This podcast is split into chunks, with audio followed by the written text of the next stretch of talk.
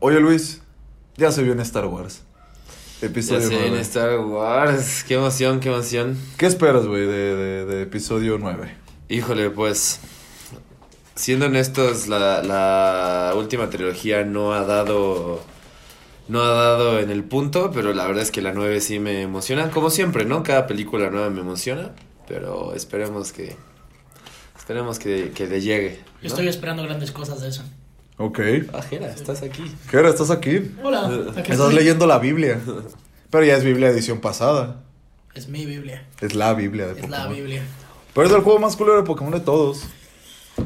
¿En serio? Para remontarnos a por qué Ultrason y Ultraluna son los pinches peores juegos de Yo Pokémon. opino lo contrario, pero bueno. Ah, son los mejores. No, tampoco, pero Bueno. no son los peores. Bueno, para remontarnos porque ese es el peor juego de Pokémon de todos, hemos decidido traer ¿Cuál sería el peor? ¿Cuál sería el peor? Vamos para allá. A Luis, que es un buen compañero nuestro por parte de 4ES, nuestro jefe.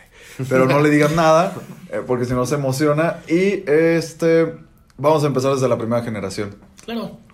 Em, primera generación. ¿Qué encuentras en primera generación? Aparte del fanatismo por los colores.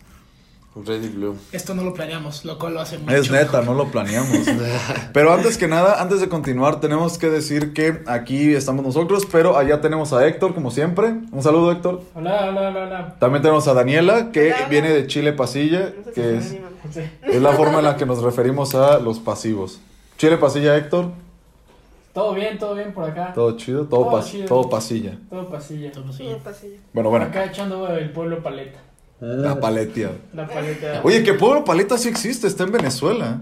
¿Es en serio? Es neta. Y enten- según entendí una noticia, lo podías buscar y te venía, te aparecía como la ciudad así tipo, pero es un pueblito en Venezuela que está chiquito. Y sí parece como paleta de, de pintura. No es cierto. Pero no es redondo, es como cuadrado. Eh, más o menos. Bueno, pero no tiene nada que ver con Pokémon, ¿no? ¿Cómo que no? el nombre, ¿no? Se puso el nombre. Yo creo que se cambiaron el nombre. Pero volviendo, primera generación yo creo que llega y revienta el Game Boy Advance, el Game Boy normal. No solo revienta el Game Boy normal, revienta infancias, revienta niños, revienta padres, revienta escuelas, Y revienta teles. Y, y sí, no vamos a hablar de eso ahorita. Pero también este. Ah, ¿Por qué Porygon? ¿Por qué? Bueno, este. Sí, o sea, reventó, fue un fenómeno. O sea, tengo entendido que se le conocía como la fiebre amarilla.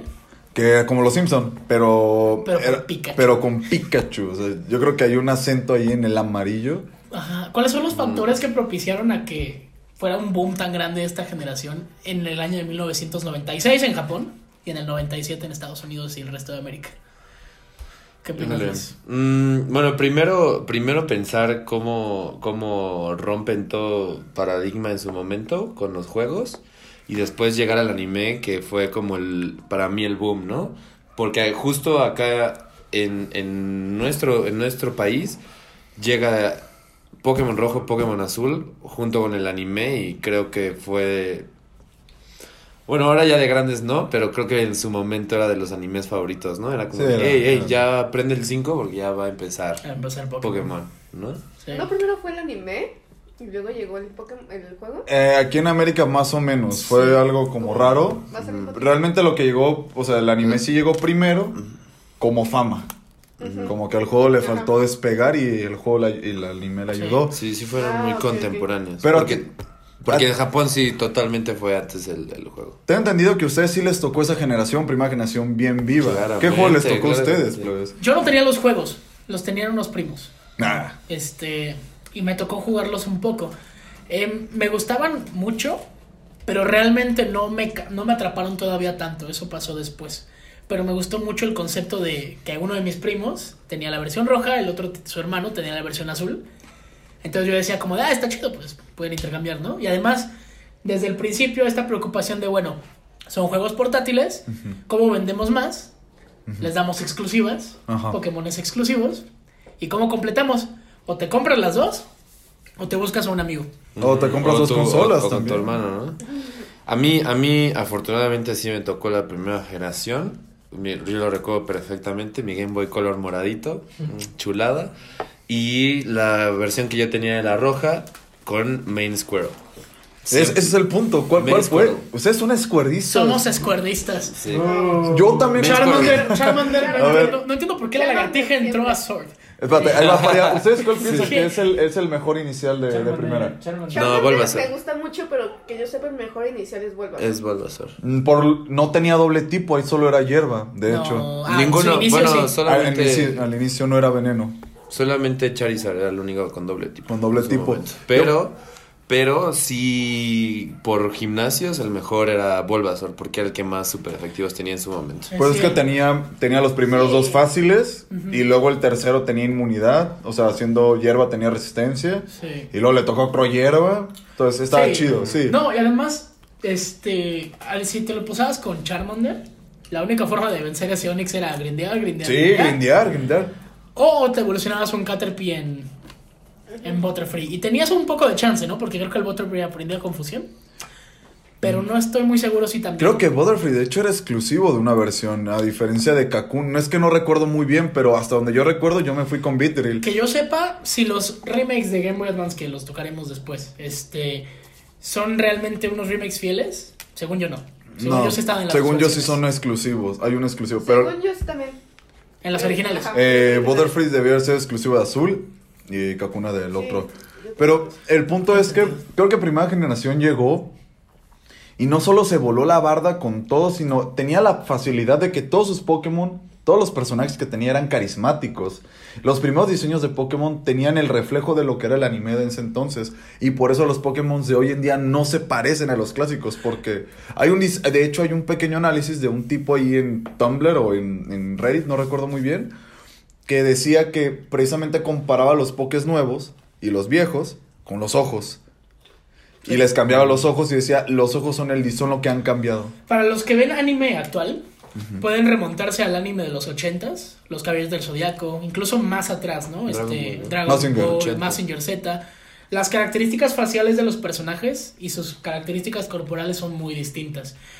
Y sin irnos al anime, quienes jugaron Let's Go Pikachu y Let's Go Eevee notaron que tal vez Lance era un poco más pequeño de lo que recordaban. Sí. Mm, Son un Hasta- aspecto como más le llaman Sí, chibi. Hasta- hasta más- era chivista. hasta Ah, menos temor, ¿no? En, Ajá, en sí, el rojo sí, era sí. como, oh, ya voy contra Lance. Sí. Pero en sí me gustaba esta generación que tenía una temática desde el inicio de tenías estos seres que resonaban mucho con nosotros por una razón y yo creo que esa es la razón principal. ¿Por qué te gustaban los Pokémon? Mm, No, gracias. ¿Por qué? O sea, ¿qué te hacía ver, digamos, a Eevee y decir, está genial, lo quiero? Lo quiero en mi porque casa. están cute. Está lindo. Exacto. Ajá. ¿Qué más? Eh, yo buscaba los pokés rudos. Me- o sea, de, de alguna manera, lo que tenía perro primera generación, por, e- o sea, y hablando específicamente entre rojo y azul, amarillo, es que los sprites de, de, de amarillo, de rojo y azul, podrán estar feos, o sea, podrán no ser tan fieles, pero mínimo se veían chingones comparados allá a los de amarillo, que eran el dibujo del anime. Ya están más inspirados en el anime. Sí. Pero siento que yo buscaba los pokés más que nada por, por la compañía que hacían, porque me gustaban mucho los diseños. ¿Veían Digimon ustedes? Claro. ¿Por qué les gustaba más Pokémon y no Digimon?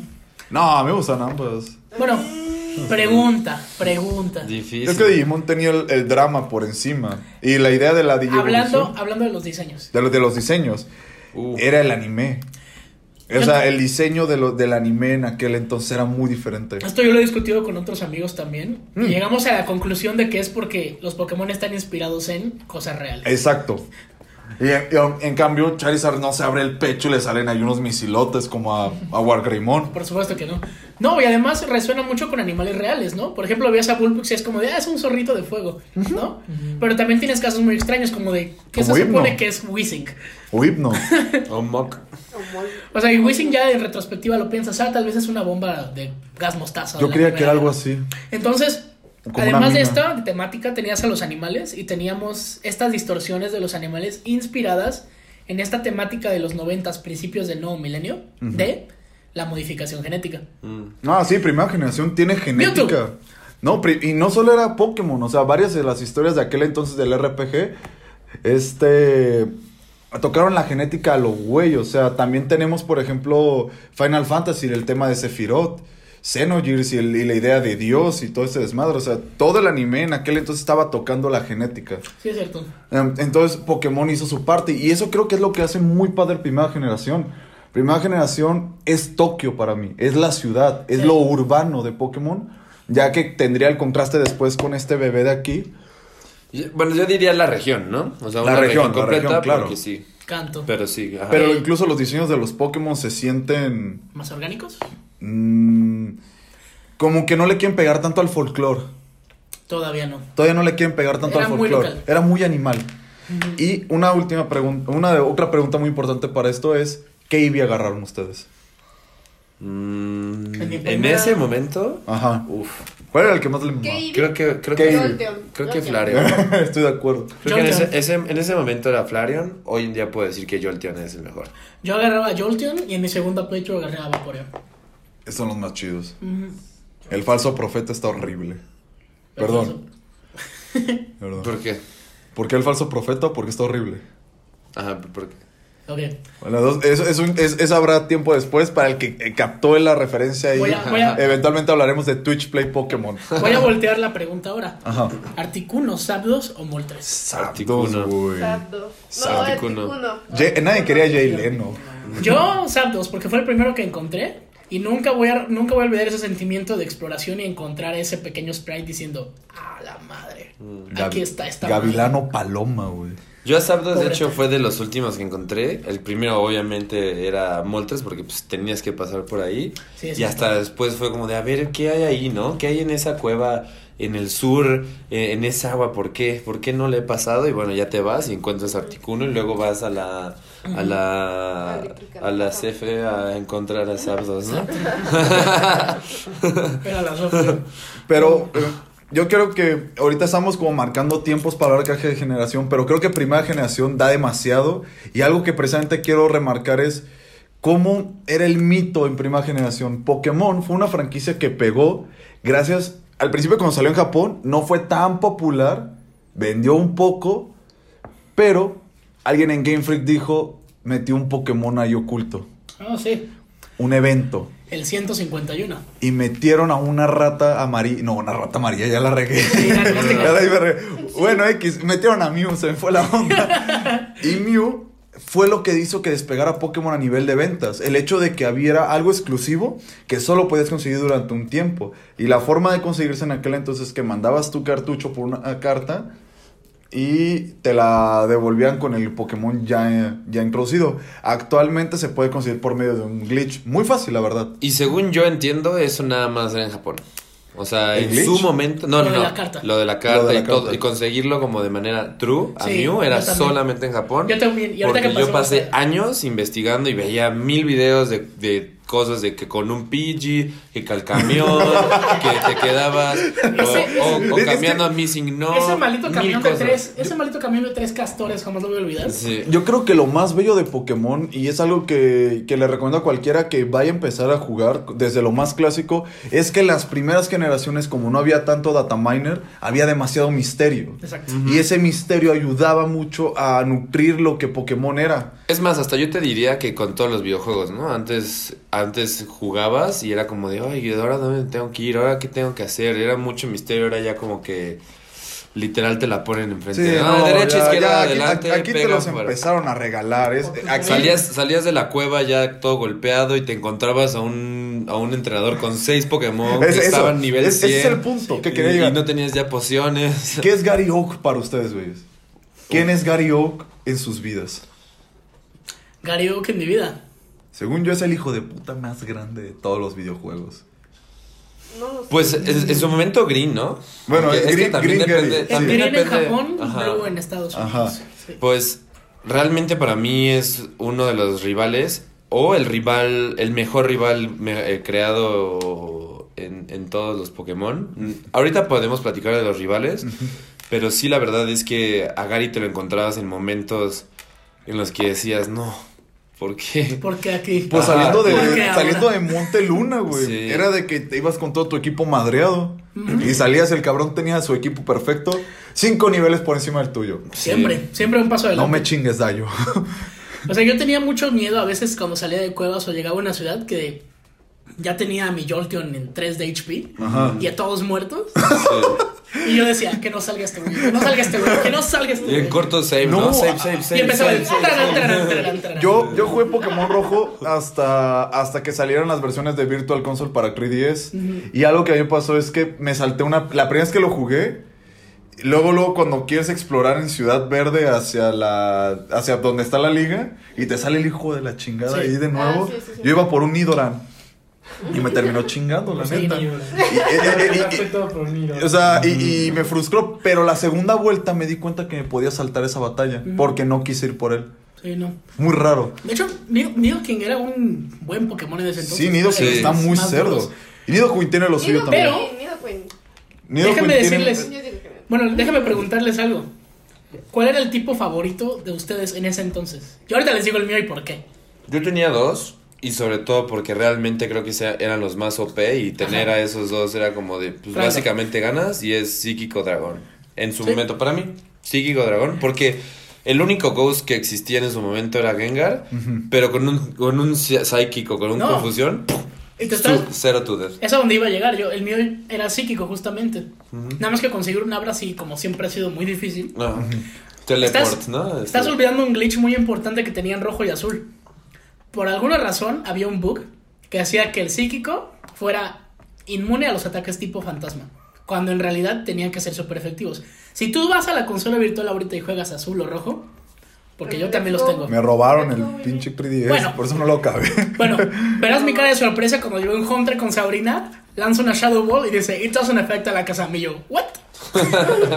Pero, ¿cómo se activaba esa madre? La cara de nara, nara. No, por default. De hecho, no sé, mucha gente, bueno, los que nos ven que ya tienen más de 20 años se deben de acordar de esto. La única forma de ganarle a Sabrina de manera rápida era con mucha suerte y un Beedrill con Twin Needle. Mm, sí. Porque el, el insecto era el único que le afectaba. En teoría el fantasma debía de afectarlo, pero el bug hacía completamente inmune a estos psíquicos, a los otros ataques. Y, pues, el legendario más OP de esa generación también es psíquico. Entonces, era como de, vamos a jugar, Manolo. Sí.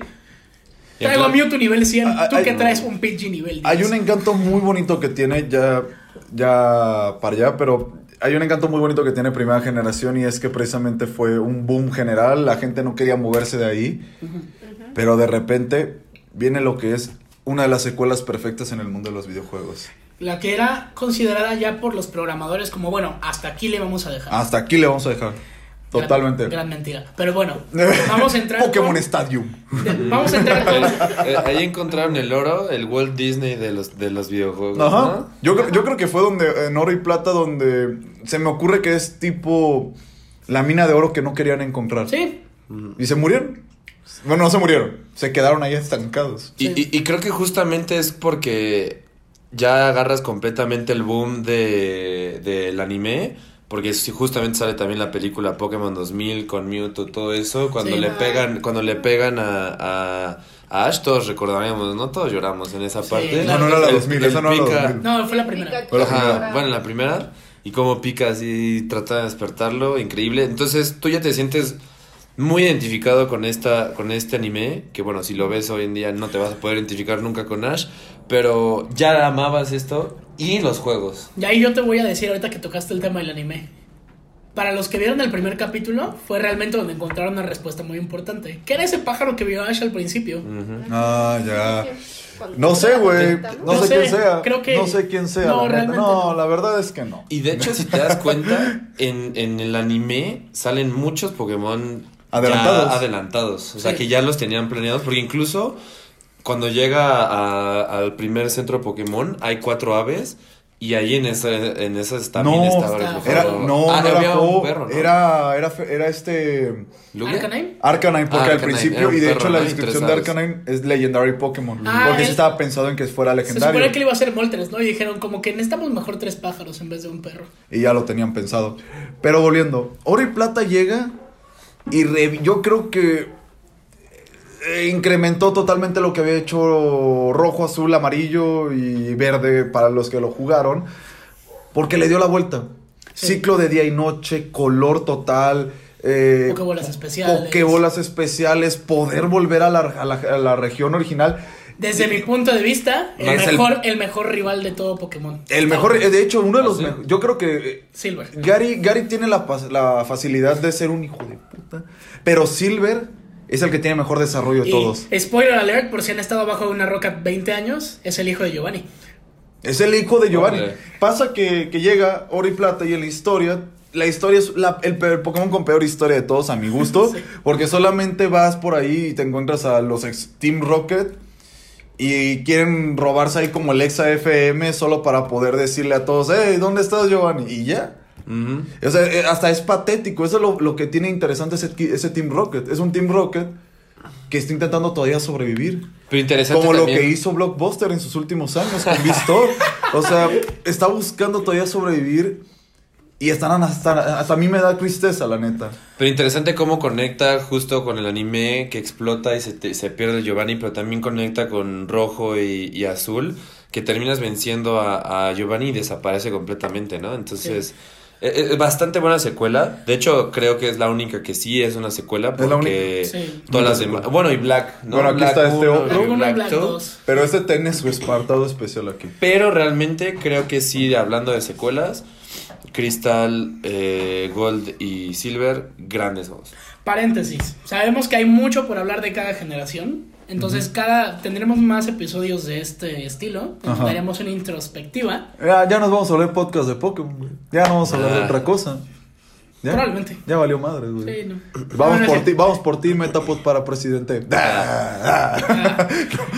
No. Bueno, No. hablaremos más a fondo de cada generación en un programa especial ya más adelante. Más adelante. Y los iremos diversificando para que no estén todos corridos. Pero para darle todavía seguimiento a Oro y Plata, creo que lo perro que hizo Oro y Plata y por la que mucha gente se, se orgasmió realmente es por la aparición de, de, las, de que podías volver a canto.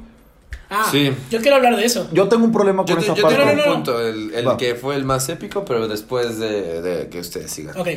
A mí me sorprendió mucho cuando llegué con Lance y mis Pokémon están en nivel 38. Yo dije, ¿qué? ¿Ya? ¿Se acabó? ¿Se acabó? ¿Se y yo, acabó? yo sentí Yoto muy pequeño, honestamente. Ajá, sí.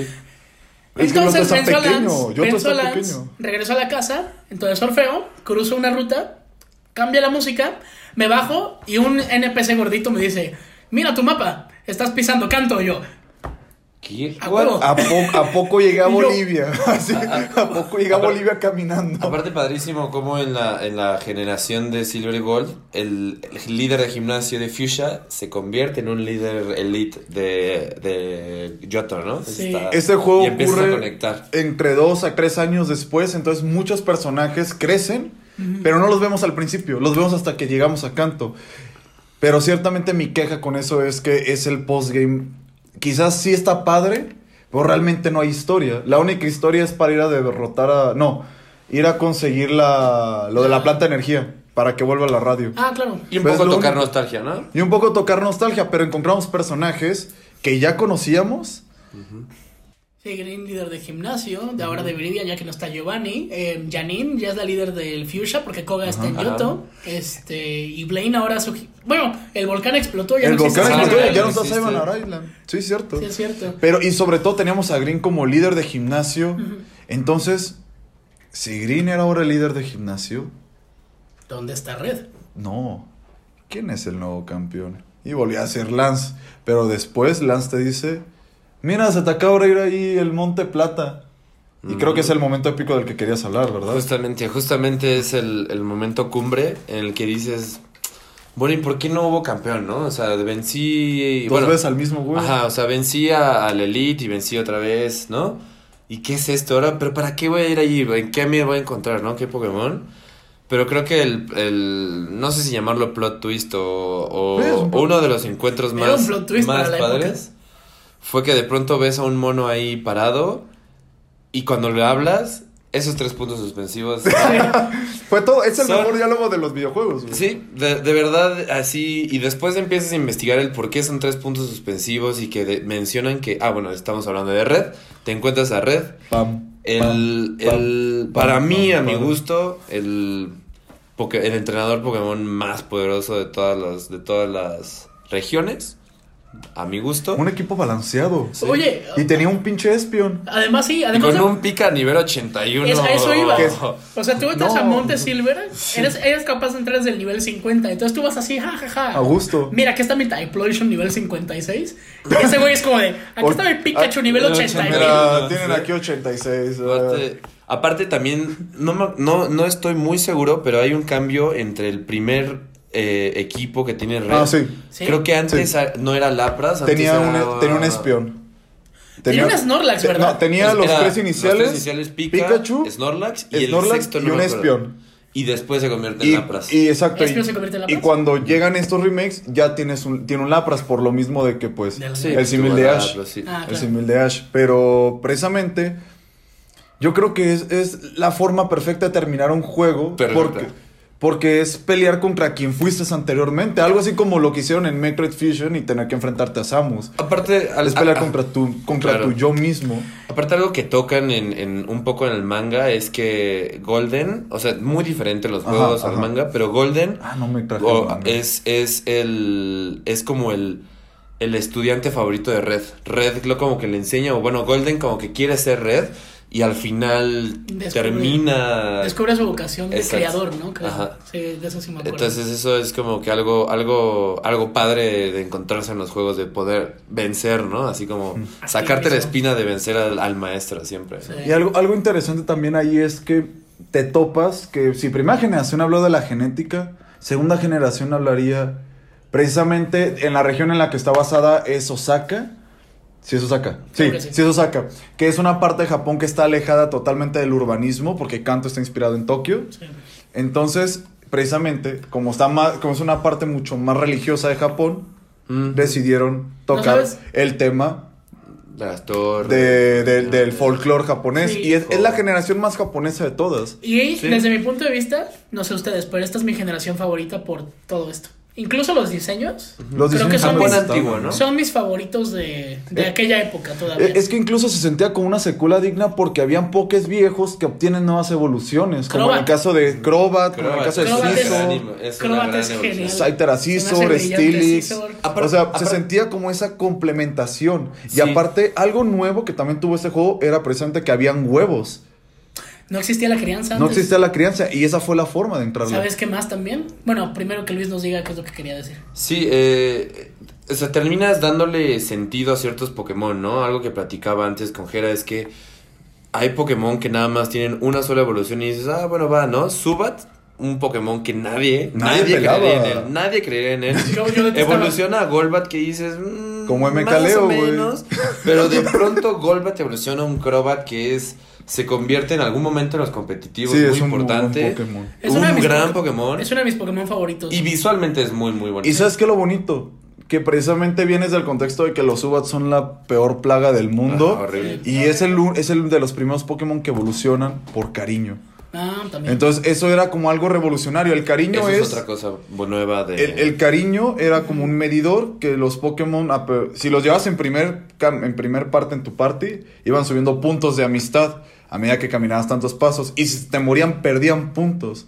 O sea, era una forma como de cuidar a los Pokés. En, ajá. Justo y la manera de hay varios Pokés Espeon así. y. En primera generación teníamos métodos de evolución muy simples. Las No, pero- piedras Y y subirlos de nivel. Intercambiar. O intercambio. Ah, y el intercambio. el claro. intercambio. Aquí se introduce esto de la felicidad también. Y también el intercambio por objeto. No sé, no sé si tú ibas a mencionarlo, pero se crean los, los Shiny. Primer Shiny viene ahí. Sí, cierto. Sí. Con garados, con garado rojo. E intencionalmente. Imagínate que te dicen que ya ves que Charizard es el más perro de todos los legendarios, de todos los iniciales. Y de repente. no, claro que y no. de re- pero de repente llega un Charizard negro. Te cagas, güey. Ustedes díganos ahí en casa si Chari o Dejen- Blastoise o Yo no, yo no voto, Los güey. que nos Team, ven en Team YouTube, Squirtle, Team Somos Squirtle. Team Squirtle, hermanos. Team Aquí está. Squirtle. ¿Dónde está tu Eh, Charlie? yo seré Bulbasaur, güey. Squirtle, Ah, para, bueno, los no que, me queda otra. para, los, para los que nos escuchan en Spotify, Squirtle es el único inicial que está aquí en el stand. ¿Dónde está tu Charmander? ¿Dónde está mi Charmander en el corazón? No, yo ni soy Charmander, güey. Yo soy Bulbasaur. ¿Tú también eres Charma? Pero no me gusta llevarlo hasta Venusaur. Como que Ivysaur es la forma perfecta. Sí, Sí. Ivy Ah, es ahí muy fue. padre. Hablando de iniciales, me encanta Ivysaur. ¿cuál fue su inicial favorito en esta generación ahora?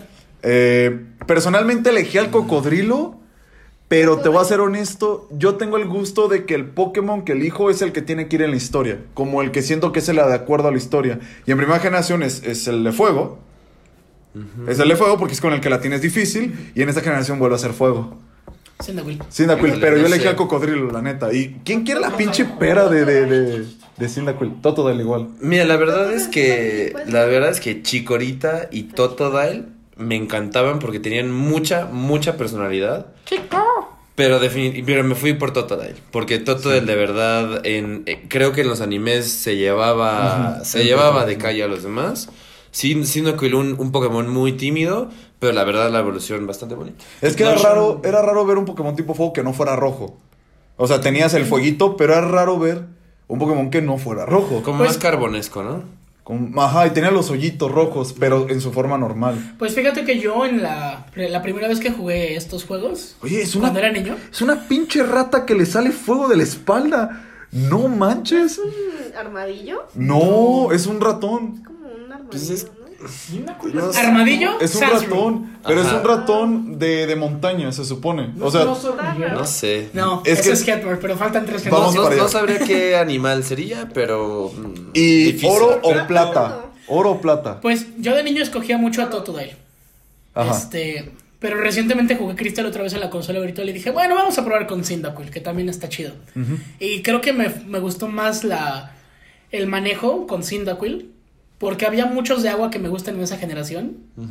Y pues se me hacía muy repetitivo tener a Feraligatr y a un Lapras, o a Feraligatr y a Sí. al rojo. Y todavía Pero- un Suicune, ¿no? Y el, No, tenemos no, que hablar de los legendarios. Para es la primera vez donde van los legendarios. De versión, pero puedes que no tocamos los tanto dos. el tema de Mewtwo y Mew, pero bueno, ya todos saben de Mewtwo y Mew, entonces yo creo que. Sí. Jo y Lugia, lo, en esta generación todavía podías conse- conseguir a los dos en el propio juego. Los dos me encantan. Todavía no existía esa exclusividad. Pero el segundo lo ibas a topar. El que no era de tu versión lo ibas a topar nivel 70. Mucho después. Y personalmente yo siento que la versión chida es Hergold. O sea, yo compré plata. A mí me encanta más plata. Pero oro tenía el rollo de que la historia iba de acorde. Estaban las chicas del kimono representando acá el equipo mexicano.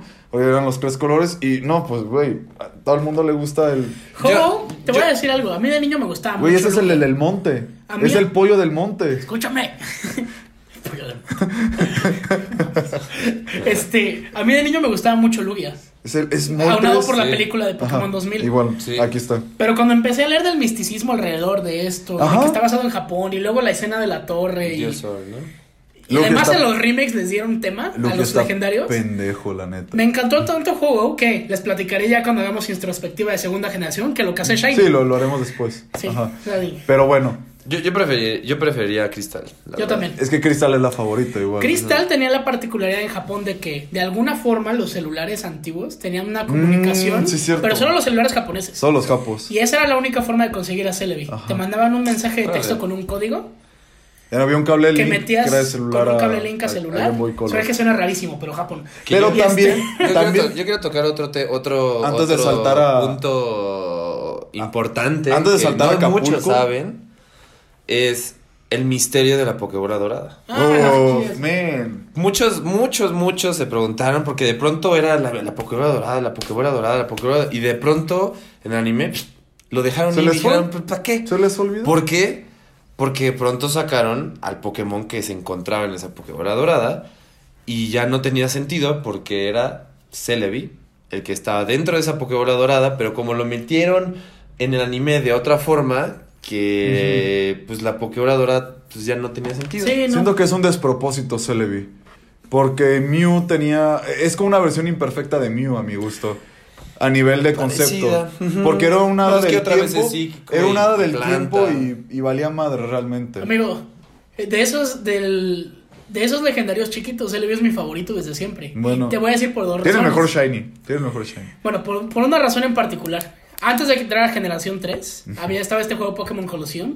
Ah, qué Mm, chingón, güey. Me encanta. en donde Era un estaba este, cyberpunk de donde estaba Pokémon. este misticismo de, de que Celebi De purifica Pokémon, Pokémon. ¿no? Ah, sí. Eso me pareció muy chido. Y digo, ¿cómo consigo a Celebi? Y Sí. eso me solo en Japón. Y bueno. Ya sé, malditos. Sí, solo No en un disco ah, hasta que purificas a todos tienes a Pokémon Ho, Colosseum es tenía. cierto. No, no, no. Pokémon Colosseum tenía un disco Ese de era el bonus. XD. Las primeras versiones tenían un disco de bonus. No, ese, ahí era Lugia. Ajá. ¿Y Pero ese fue ¿Tú después. dijiste Ho? No, yo dije Colosseum en Ho. ah, no, ¿sí? No, no, no, te estás confundiendo. Ajá. No. ¿Sí? A ver, Podías no. conseguir a juego en Colosseum, pero eso es otra historia. Ok. En Colosseum, sus primeros paquetes traían un disco de bonus. Mm, sí, cierto. Y ahí descargabas, al menos en América, a Hirachi. ¿Ok? Yo siento que es también una versión En imperfecta. Japón, escucha, escucha. Plata. En Japón, en vez de ser Hirachi, podías descargar a Celebi. Y toda mi infancia fue de. No puedo tener. No mi puedo completar el favorito. Pokédex porque me falta el puto Celebi. Y todavía ahorita estábamos revisando ahí la Pokédex y este men anda traumado con el Celebi. Millifree razón. que ven aquí, que ya no tiene etiqueta porque la, lo jugué ya más veces de las que lo puedo recordar, tiene 385 Lo- Pokémon. Tiene agua bendita lo, lo- de tanto que lo talló. De Dame suerte. 386. Tiene 385 de 386 porque Celebi no está aquí. ¿Por qué? Maldita sea. ¿Y sabes qué es lo más bonito cuando consigues las 386? Ah. Que te den un papelito. Sí, y te aumentan El hermoso papelito y te Es dicen como la carrera, güey. Es como la carrera. credencial, sí. Pero bueno, Es lo más después. hermoso de completar la Pokédex en los juegos. A la mierda del folclore También, chino. también Celebi dejaba buenos stickers en, en Smash.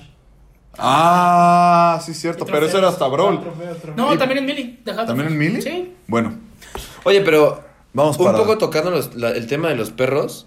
Ajá. Era, era, era complicado conseguir a los perros en su momento. Ah, porque Tenías fueron- que encontrarlos. Ah, Fueron de los método. primeros Pokémon que, Que- que variaban. Que variaban de zona, o sea, cambiaban de zona dependiendo por dónde se movieran. Era una suerte completa encontrarte a Raikou y a Entei cuando Era no imposible- era el Switch, son imposibles tengo que decir algo A muy ver, personal. Dinos, dinos, dinos. Odio este método de capturar Pokémon. Sí, igual. Porque hasta el momento en mi Crystal del 3DS Ajá. no he podido encontrar al maldito Entei. Mm. Ahí está el 3DS. Este 3DS.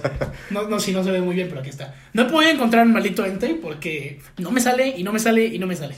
Sea, las formas como fáciles de hacerlo es ir a una a un sector donde sabes que llega Ajá. y estarte saliendo y entrando y Sí. tratando de sacarlo. Ahora, tienes que poner, creo que es super repel o, o no me acuerdo Sí, qué repelente. tipo repelente, que nada más te salen Pokémon más fuertes.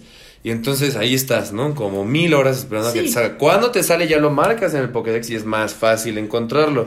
Pero no es así, porque cuando entras ya está en un lado y cuando vas allá ya está en Y otro solo lado. tienes, solo tienes un turno para hacer una acción. Ahora, Por a eso menos que- que, a tengas menos- un Pokémon Ajá. que tenga. ¿Qué era el de No ataque? sé. Eh, es que Look. Minlook. Hace que se quede. un Golbat nivel 49. Porque te permitía que el repel no lo, Yo no lo, no lo Exacto. y estaba en ese Yo tengo un y era rápido. con, pero, con False Swipe. pero, No, pero, espero pero, con ahí va mi pero.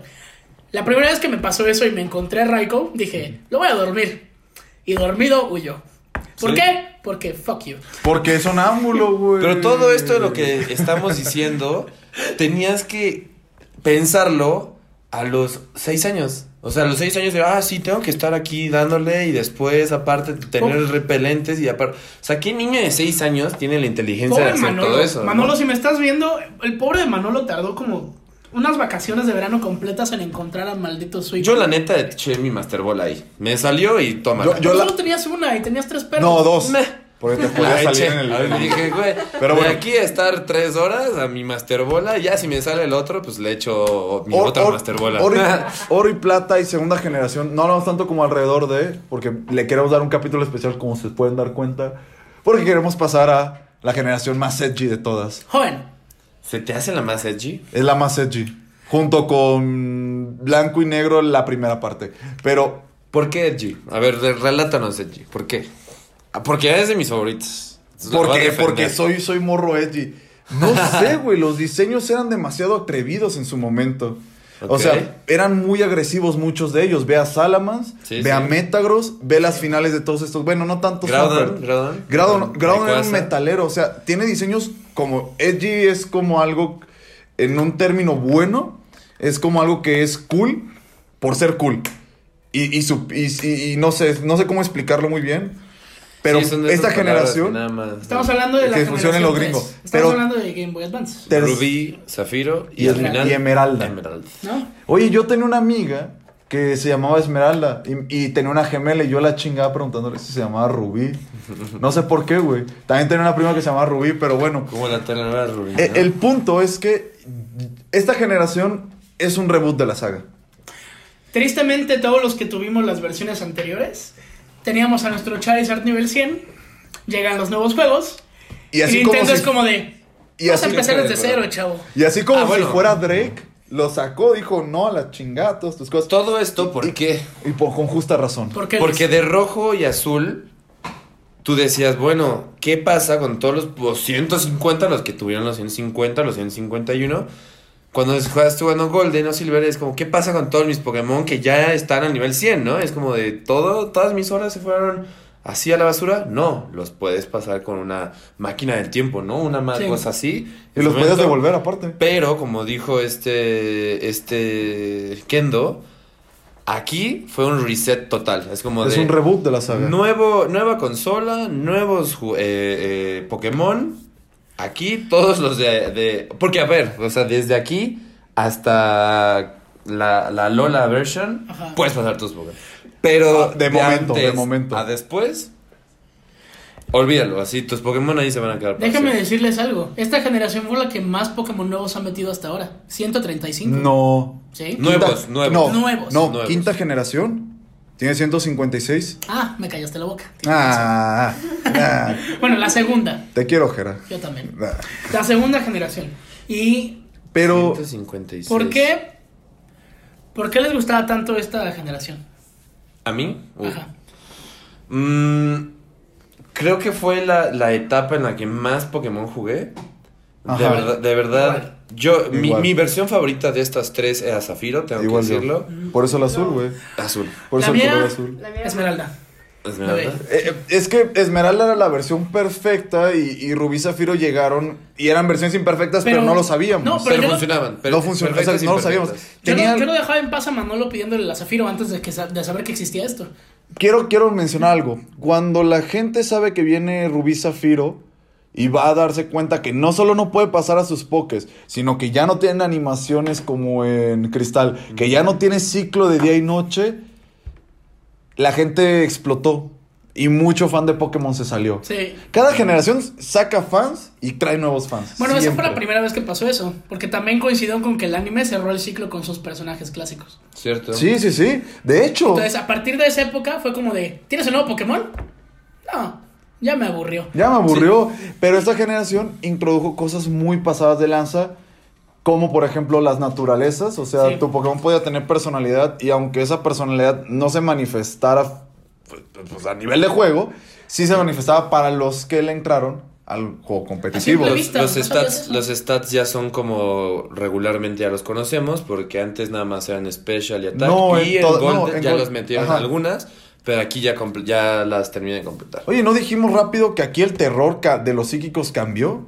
Ah, por Porque, supuesto. porque entraron en el oscuro. el y- oscuro en segunda generación. Y Pero, y según yo, todavía había mucha fama de, de- de los psíquicos. Ah, todavía pues como sí, que querías psíquico y dragón. Ah, No metieron tantos fantasmas, solo a Misdreavus y no a Crocal. Pero volviendo con, con- con Esmeralda, creo que Esmeralda tiene los tres iniciales después de los de Canto y después hasta no sé cuál, la verdad. Favoritos, realmente. Yo realmente, cada vez que iniciaba Esmeralda, escogía un inicial distinto porque Ajá. los tres me gustan. Es que los tres están muy pasados de lanza. Pero mi favorito personalmente es Mudkip. ¿Y tú? Órale. Qué chido, güey. Eres Modkista. Soy Mudkipsta. Qué chido, güey. La verdad es que tengo, coincido. lo- de los tres iniciales de canto, los tres me encantan, pero los tres iniciales de joven también fue como de. Qué difícil decisión. Qué difícil. es. Pero realmente tengo que decir que uno de mis Pokémon favoritos de todos los tiempos es Blaziken. Tanto que hasta El un, co- pollo yo. hasta un correo mío tenía el nombre de Blaziken. Luis-Blaziken. Yo tenía correo. un compa que su Blaziken se llamaba Kensibla. O sea, el nombre al revés, pero sonaba tan verga. Sí, sonaba Sí, muy bien. muy verga. Pero para mí era la lagartija. Ok. Esmeralda Sceptile era hermoso. Sceptile es, es pre- a mí me encanta y hasta hoy en día sigo agarrando a Sceptile. es estúpidamente rápido. Es precioso, pero tiene un move pool de la, de la chingada. O sea, Sí. su variedad de movimiento es una basura. Leaf Blade por 100 veces todo el juego. No, Aerial Ace y era basura y Pursuit. Pero bueno, a ustedes muchachos de Chile Pasilla, ¿cuál es su inicial favorito de esa generación? Trico Mudkip o Torchic. Torchic. Ah, Modkip. Mudkip. Qué bueno que hay Y variedad. tengo que decir que fue la primera vez que cambié de agua a fuego. Y fue como una buena decisión. Porque Sí. Torchic, la verdad. Está muy pasado de lanza y es el único con Increíble. doble tipo bueno. Porque el, el- el primer, el primer Poke Fuego Fighting que puso una moda Puso una increíble moda durante estúpida. muchas generaciones que ya nos llegó a cansar a muchos fanáticos y nos hicieron caso al final. hasta que llegó el Tigre Toño. Sí. Incinerador. Pero bueno, ¿qué tiene de nuevo esta generación? Si primera generación tocó la, la genética, segunda generación tocó lo, la mitología japonesa, ¿qué viene a traernos acá a Acapulco? Versión videojuego. Too much water. Too Much Water. Esa era una generación donde la mayoría del, del- del terreno era agua. Y lo que nos trajo es el Pokémon con el potencial despreciado más horrible de todos. Pero ciertamente funcionaba en su momento. En esta la historia era sobre... Era el primer Pokémon donde conocías a tu padre. Sí, no eras huérfano. No eras huérfano Al o parecer. hijo del Espíritu Santo. Sí. Ujú. Y también... Incluso hasta tenías la oportunidad de madrearte a tu padre. Eh, que ese es el peor error del pinche Claro mundo. O que sea, no, es no, no, no. genial. Links Reviver. Hablo, hablo de ti y hablo con tus palabras cuando digo que es el peor error del mundo. Claro que no. Yo El la verdad papá- Es un, feliz. es No. un buen reto porque ese slacking, a menos que Exactamente. tengas a Blaziken, es horriblemente Pero a difícil. nivel de historia, güey, el papá podía ser el rival. Y Steven ni convives con él. Y Steven podía ser de gimnasio. El Steven, papá. Steven A mí, a mí El realmente Steven me hizo muy feliz de rival. El padre vencerlo estuvo muy bueno porque es como un gimnasio. Pues es complicado porque es normal Es y lo único que le pega realmente slacking. es fighting. Y no tienes fighting en ese y- momento. Y Slacking es uno de los Pokémon que No, realmente viene a como a romper paradigmas de los normal porque antes eran como los toscos, los, los defensivos, ¿no? Bla- No, y, en y primera Snorlax generación los normales muy, eran muy- pasados de lanza. Era el tipo más fuerte después de psíquico. Pero se me hacían como muy camperos, muy de HP altos. Mucho de más, Hyper Y Slacking incluso. fue el primero que llega a Así, de un HP golpe alto y es como... a pegarte con, Con todo. Muy fuerte. Tenías que Muy, usar muy sabiamente tus turnos. Para los que sabían bien ya cómo jugar eso, pues sabían que con un Protect estaban más o menos a salvo. ¿no? Para el que viera el anime, hay una, el de Origins, hay una frase que dice Giovanni que es, ah, traes tipo normal. Se ve que te gusta pelear chingón, güey. Y yo no entendía por qué. Y efectivamente, en primera generación, poquito de detalle, si aventabas Hyper Beam y pegaba, tenías turno extra. No tenías que recargar. Sí. Pero volviendo, esta generación trajo cambios de clima. Sí. Y eso fue algo totalmente diferente. No teníamos cambios de día, al menos. Al menos yo recuerdo que esta generación teníamos los legendarios que eran El metalero, el trío del clima, los dinosaurios. los dinosaurios. Para mi gusto, los mejores legendarios de toda la historia Total, estoy de acuerdo contigo. Al menos como, al menos en un conjunto. Eh, o sea, Al como menos- crío, como crío Al es el mejor. juntos. Así sí. O sea, peleándose con es un que, Gay Hobo. es que Pal, no, es que Palkia se paletea con ese, con ese No, crío. no, es que al menos estos solo compiten con Luigi Ho, así como de la temática está muy bien. Ajá, está nada muy- más. O sea, tenemos al del cielo, al del agua y al de tierra. Sí. Eh, es que ese era el punto de esta saga. Aquí se supone que los, los, en- los villanos eran grupos terro- bioterroristas y unos querían más agua, o sea, despertando a Kyogre querían como lluvias torrenciales y volver a, a vivir sobre el agua como sirenos. Y el otro güey quería este, los magma, querían este... Tierra. Más tierra, o sea, que los dos, los dos estaban, Sol, los sol, dos estaban bien, güeyes, pero son los únicos villanos de Pokémon que lograron lo que querían. Mal, pero lo lograron. Algo que me gusta muchísimo de esta es que realmente tiene mucha historia, mucha, mucha historia. Y no de esas historias que te cansan de así de eh, imágenes tras imágenes, videos tras videos, que estás viendo otra película. No, esta es una historia muy bien hecha, que te la cuentan, que, que pasan cosas, que sí tiembla, que sí este puso, pone de diferentes colores, sol, lluvias, eh, eh, no sé, realmente es un, un juego muy, muy completo. Como dices, es el primero que el mal lo triunfa y que realmente es como de que Pero la lo regaron. tienes que regresar, Ajá. ¿no? Pero triunfan queriendo, queriendo ver qué onda. O sea, siento yo que también tenía un, un- una, elite, una Elite 4 muy pasada de lanza. Sí. Muy difícil. Fa- dragón, acero en el final, Oscuridad. fantasma, ¿Quiénes eran hielo. los cuatro Elite? y oscuro. A ver si me acuerdo de los nombres. No me acuerdo yo de los nombres, pero el estaba la primero chica tenía fantasma. tipo oscuridad. Tenía un moicano rojo. El segundo Sí, era sí. el fantasma. No era un moicano, la solo chica. tenía... Ajá. El La, tercero, la Lilo. El tercero era de hielo. Era una señora de hielo. Una rubia. Ajá. Que estaba sentada. Sí. Y el cuarto Y el cuarto era el puto dragón pirata dragón. Blaine no, Blaine no. Era este. Drake. Drake. Con un pinche Drake, Drake, Drake. Bell. Ah. Y, y, y Pues, ah, Steven ¿qué? saca unos Pokémon también Sí, muy que ahí- yo les muy quiero aclarar, sucios, lo muy único- fuertes. Lo único que no me gusta de Esmeralda es que cambiaron al campeón. Porque Sí, se en. Zafiro me encantaba que la historia más que en Esmeralda. Dos en el pinches sentido de de, que agua. tenía un poco más coherente. Ahora, el campeón, Wallace, para mí fue como un recurso último segundo que tiraron para decir, bueno, vamos a hacer esto diferente. Vamos a hacer que Sí. Steven sea más relevante en la historia. Ajá, y metieron a un tipo literal llamado Juan en el octavo gimnasio. Sí, Ajá. malísimo. Y que, y que te lo decías, ¿no? Porque cuando llegas al octavo gimnasio, como, "Ay, ca- Sí. ¿dónde está este güey? Y llegas y esto el campeón es como, "Ah". Y, an- bueno, antes de pasar a cuarta generación, quiero tocar un último punto de, este, de esta tercera, ¿no? La música. ¿Cuántas trompetas quieres en tu juego? No, Sí. yo tengo otro punto aparte. O sea, sí tiene de la mejor música de Pokémon, de la más castrosa ¿Cuántas trompetas quieres en tu juego? Pa, Sí. para, para. O sea, Pa, para, va. No sé, güey. Muy representativo. suena. También mete un, un, un modo diferente de bicicletas. Ah, Bastante- dos- dos bastante bicicletas. interesante, Bastante interesante. A veces de flojera porque tenías que ir a cambiarla, regresar, hacer cosas, cambiarlo otra vez. Metió habilidades. Metió las casas. Las habilidades. Esas, esas Ah, sí, es cierto. la- los clubs secretos. Exacto, porque Eso era está muy, muy padre llegar así, esconderte y cuando ya chateabas o bueno, hacías el cable link en ese momento con tus amigos, más.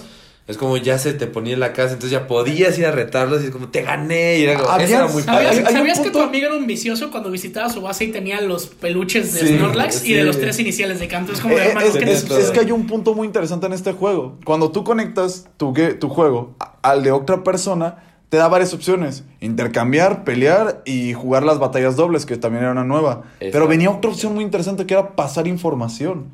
En el juego hay televisiones. Y las televisiones cuentan como tu aventura, pero si conectas con alguien más te cuenta cosas que hizo el otro jugador. Sí, también Eso era algo único, pero y es algo que no se ha vuelto a repetir. También si tenías tickets de eventos se pasaban así. Al menos en Rubí Zafiro. ¿Qué? ¿Los qué? Los tickets de evento Ah, sí, sí, los tickets de evento se pasaban. se pasaban cambiando información entre Esmeralda y Rubí Zafiro. Neta. Pero nada más hasta Esmeralda. No sé si me explico. Hay, hay un punto muy interesante con estos juegos y es que tenían un glitch.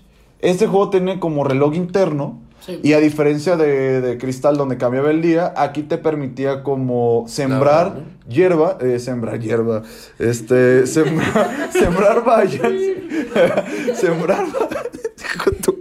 Muy bien, Kendo. ¿Qué juego es para nuestros amigos de Spotify? Ese es Pokémon Esmeralda. Nada más que se no tiene etiqueta. Bueno, Esmeralda, Rubí, Zafiro, podías plantar vallas y estas iban creciendo y tenían como un cierto tiempo para que las recogieras. También las tenías que dejar en una parte donde hubiera lluvia. Sí. Si no me equivoco, también el primer, el primer Poké donde le puedes dar items y, o sea, items de ayuda como Last Resort o, Ajá, les o puedes- las vallas que Las te vallas. recuperaban. Ya, te- ya les podías poner ítems leftovers. antes. En, en, en segundo ya les podías poner ítems. Pero aquí venían los ítems perros. Ajá, o, los sea, que y- potenciaban. ítems como para, para pelear, ¿no? Ítems como de Sí. pelea, de potencia. Aquí vimos la famosísima Choice Band, que no ha faltado desde esta generación. Nunca ha faltado. No. No, sigue sin faltar. Algo que también me gustaba mucho de este juego, que se complicaba, era el misterio, ¿no? Así como Ah, sí. conseguir ciertos Pokémon que son Regice, Regirock, Registeel. Era, era algo muy nuevo, era como activar ciertas cosas como para que te salieran las tres, las tres tengo- este, nuevas bases. Yo tengo una que anécdota de esto, antes de que, Espérate. antes de que pase Kendo. Ahorita que dijiste Va. esto de los reyes.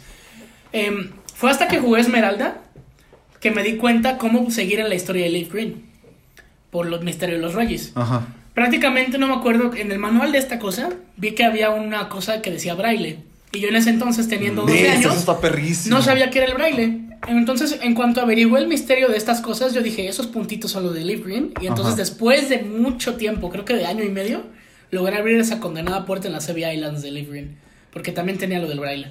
Ah, Muchachos, algo que no Pokémon es un rápido. tema. Es un. No, dime. Los, los, las letras, se me acaba de ir. Los Unknown Ah, fue sí, bastante interesante también en el Pokémon Gold. Y, Silver, y- y pero- también volvían en Fire Red Ajá. y Leaf Green.